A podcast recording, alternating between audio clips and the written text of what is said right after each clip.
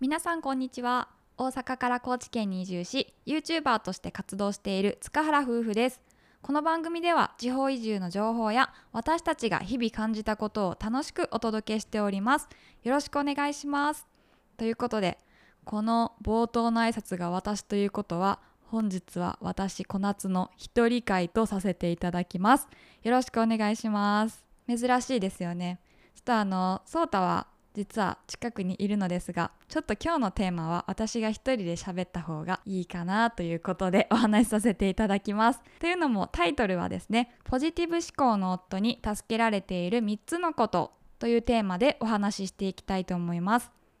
これまで皆さんラジオ私たちのラジオをお聴きいただいている方だったらなんとなく私たちの性格だとか関係性っていうのは分かってきていただいている方も多いかなと思うんですけども私の夫ソータはですねとてもポジティブな人間です。私はどちらかというと、まあ、ネガティブ思考な方が強いのかなと思います。意外かもしれませんが。でそんなポジティブ思考のソータに助けられていることっていうのは、まあ、この結婚してからもたくさんあったので振り返ってみてどういうところで助けられているのかっていうのをお話ししていこうかなと思います。では早速今回お話ししたいポイントは3つありますがまず1つ目行動力の速さ。ポジティブな人っていうのはとても行動力があってそしてさらに好奇心旺盛な方も多いと思いますね。でそれっていうのは自分のやりたいこととか目標に対してすごく積極的だからじゃないかなと思っています。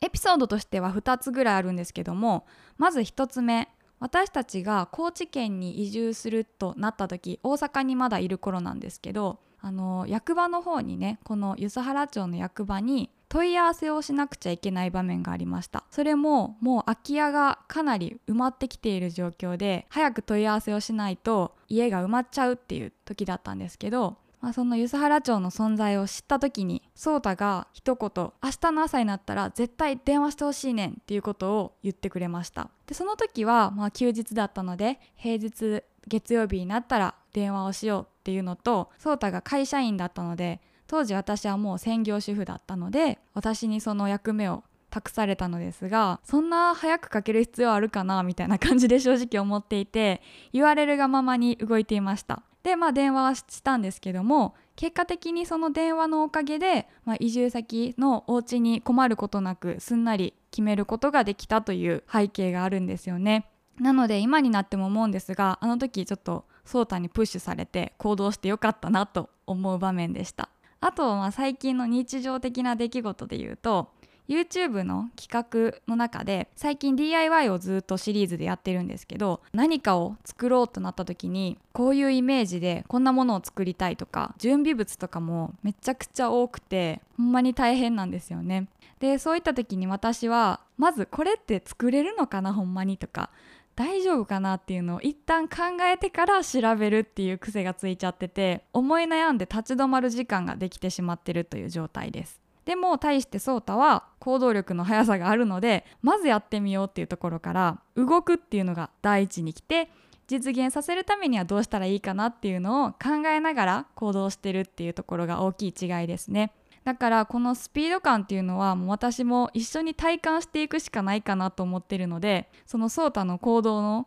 仕方をいつも真似しながらついてってるっていう感じが多いですでもたまに暴走してるなって感じる時も多々あるのでそういった時はこれほんまに大丈夫っていう一言をかけるようにはしてスピード調整はしてもらってる時もあります。はい。では2つ目のポイントは切り替えの速さ。これはねあのあるあるだと思うんですけど皆さんもその普段されてるお仕事でなんかやらかしてしまった失敗しちゃったとか計画してたことが思うように進まなかったみたいな時ってあると思います。そういった時にショックやな落ち込むな腹立つわとかいう気持ちになったことはないでしょうか。で夫婦間でもこういったその失敗事っていうのはたくさんあるんですけど例えばその颯太が計画してくれてたことで思うように進まなかったってなった時、まあ、まず颯太が「ああもう!」ってなってしまってますでもそういう時って意外にこう一緒に私も「ああ!」ってなってるんじゃなくてなんでかわからないんですけど冷静になろうとする自分がいて「なんか大丈夫やで」とか励ましたりそっとしたりとかをしてるんですけどその時に思うのが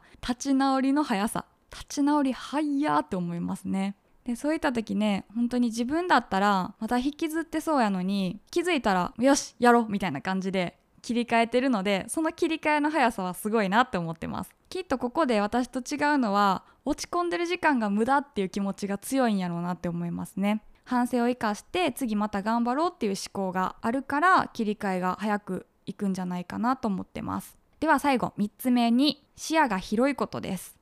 ポジティブな人は好奇心旺盛でいろんなことに興味がある人が多いですよね。ってことは常に視野を広くさまざまな情報をキャッチしているっていう状態だと思うんですけど私も日頃から一緒に過ごしていて知らないことっていうのを教えてくれる場面はめっちゃ多いです。うんちくとかではないですけどご飯食べながらなんか最近こんなことあったらしいで知ってるとかこう教えてもらう情報大概知らなくてへーって言いながら聞いてることが多いです。で視野が広いっていうのは考え方にも言えることだと思っていてその物事の一つ一つに執着せずに全体を見てどうやったら良くなるかなっていうのを考えてる状態ですね。だから私は落ち込んだり悩んだりとかした時っていうのはその悩みにも頭が洗脳されてしまってその悩みをずっと考えてる状態っていうので意識が行きがちなんですけどああもうこれどうしようかなと思ってそうたくんに相談したら次からはこうしたらいいんちゃうっていう言い方をいつもされます。すぐに私はあーって思ってからよし次はこうしようっていうのに時間がかかっちゃうのでこうそうたくんに悩みを相談したらこういった反応をくれるのですごく前向きだし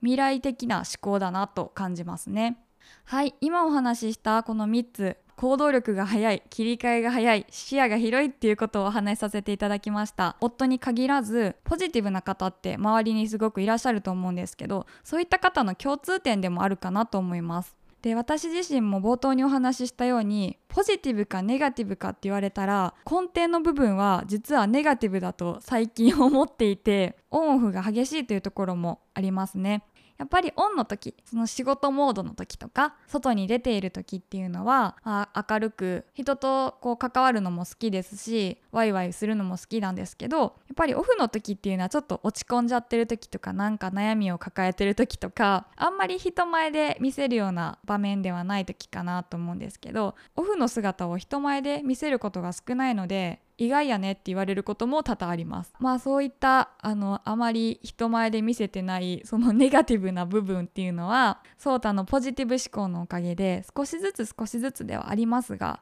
考え方も変わってくるようになったかなと今は感じてます。最近だと自分がそうやってネガティブな思考になってしまって悩んでる時とかっていうのはソータに相談してみるんですけど最近のパターンだとこんなこと言ったらあまたこうやって返されそうやからもう言うのやめようっていう感じで